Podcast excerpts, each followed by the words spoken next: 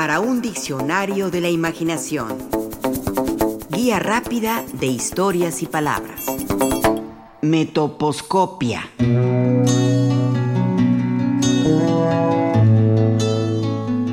Afirma el patólogo y excelente ensayista Francisco González Cruzi que de todos los objetos que podemos ver, ninguno ocupa una parte tan grande de nuestros pensamientos y emociones como esa pequeña parcela de la superficie anatómica, tan pequeña que una mano abierta puede cubrirla completamente, que llamamos la cara.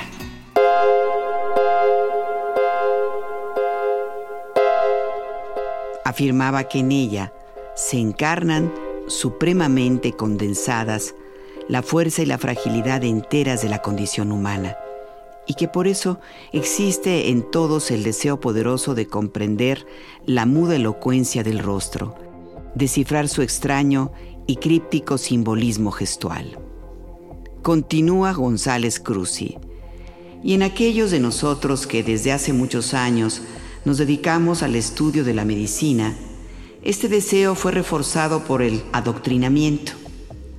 Nuestros mentores insistían en que el escrutinio sistemático del rostro y la apariencia era esencial para practicar una medicina eficaz.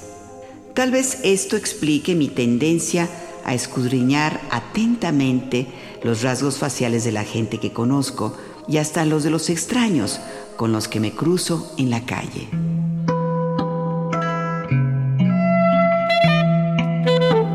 Desde tiempos inmemoriales, algo nos hace creer que podemos saber cómo es una persona de tan solo verla. El cuerpo, la cara, parecían ser espejos del alma. Lo decía Cicerón y lo creían otros muchos filósofos, así como muchos sacerdotes, muchos magos, muchos adivinos.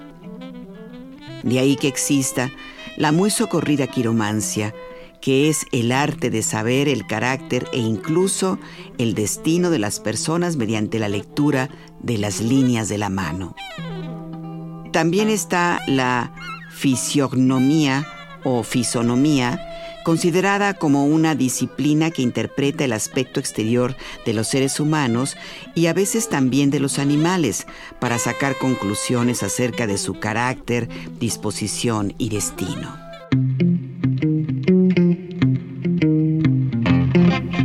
Cuerpo como signo y la quiromancia, la fisiognomía, la frenología, que es el estudio de la personalidad mediante la forma de la cabeza, entre otras disciplinas para interpretar esa semiótica corporal. El cuerpo como un mapa para conocer el alma, la psicología, la maldad y la bondad, el trayecto a lo largo del tiempo y del futuro de los seres humanos.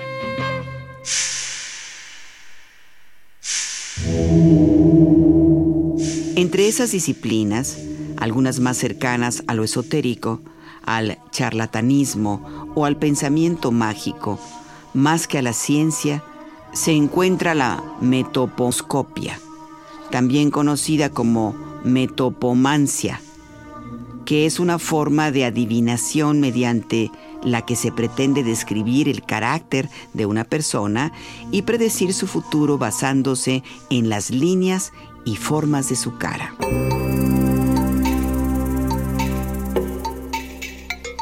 Si bien la metoposcopia era conocida desde la antigüedad, en realidad fue desarrollada en la época renacentista por el médico y matemático Girolamo Cardano, nacido en 1501 y muerto en 1576, quien le dedicó una obra compuesta en 13 libros que incluían 800 dibujos de la cara humana.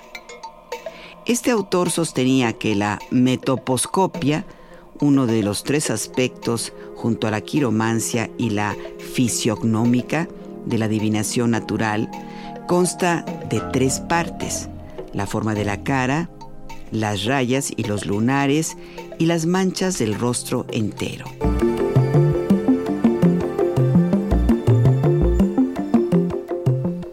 Girolamo Cardano no era un charlatán. fue uno de los matemáticos más destacados y respetados de su época. Desarrolló un código de señas para los sordos, la teoría de los números complejos y definió a la estadística como la historia en reposo. Aún así, a pesar de ser uno de los científicos más importantes del siglo XVI, su visión del mundo y de sus habitantes se veía ensombrecida por algunos prejuicios.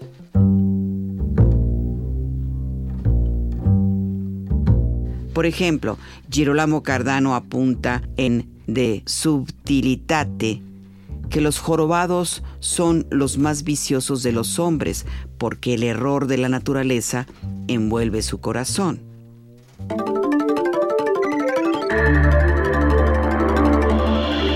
Cardano, a través de la metoposcopia, relacionaba las líneas de la frente con cada uno de los cuerpos celestes conocidos en su época, que eran la Luna, Mercurio, Venus, el Sol, Marte, Júpiter y Saturno. De ese modo leía las líneas como si se tratara de un horóscopo. A este estudio dedicó gran parte de su esfuerzo y prueba de ello son los 13 libros que escribió con su método metoposcópico, mismos que fueron publicados muchos años después, de manera póstuma.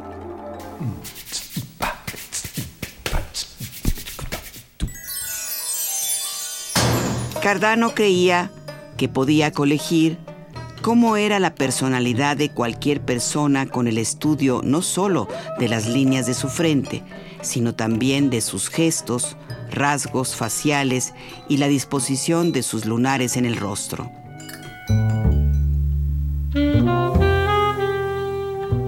Por ejemplo, creía que un lunar encima del labio puede significar dulzura, templanza y moderación, carácter superficial y vanidoso.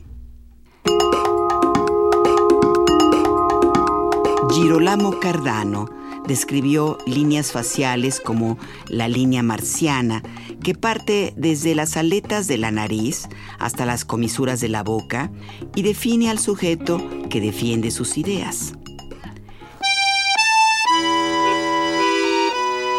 La línea venusina, que aparece como patas de gallo del lado externo de los ojos y denota a las personas alegres y románticas. Las líneas caídas de las comisuras de los labios indican amargura, malestar, desencanto, sufrimiento o decepción. La línea jupiteriana, que se forma entre la boca y el mentón, significa obstinación y testarudez.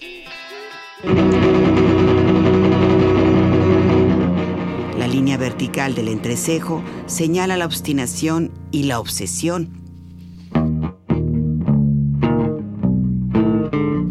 Las arrugas entre la nariz y los labios son propias de los intelectuales, aunque si son muy marcadas, indican golpes afectivos muy fuertes.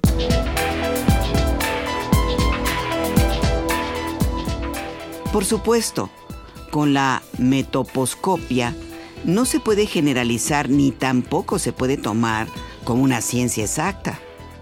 Desde sus inicios ha tenido a sus detractores.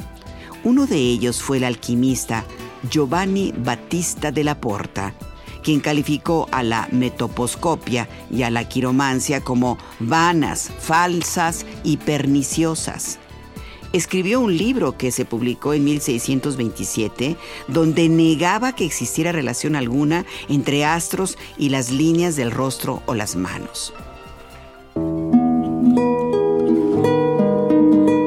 A final de cuentas, charlatanes o no, esotéricas o no, este tipo de disciplinas como la metoposcopia son parte del deseo humano por comprender nuestro ser a través de la lectura de nuestro cuerpo, como si nuestro cuerpo fuera un destino plenamente establecido de antemano por la biología o las estrellas.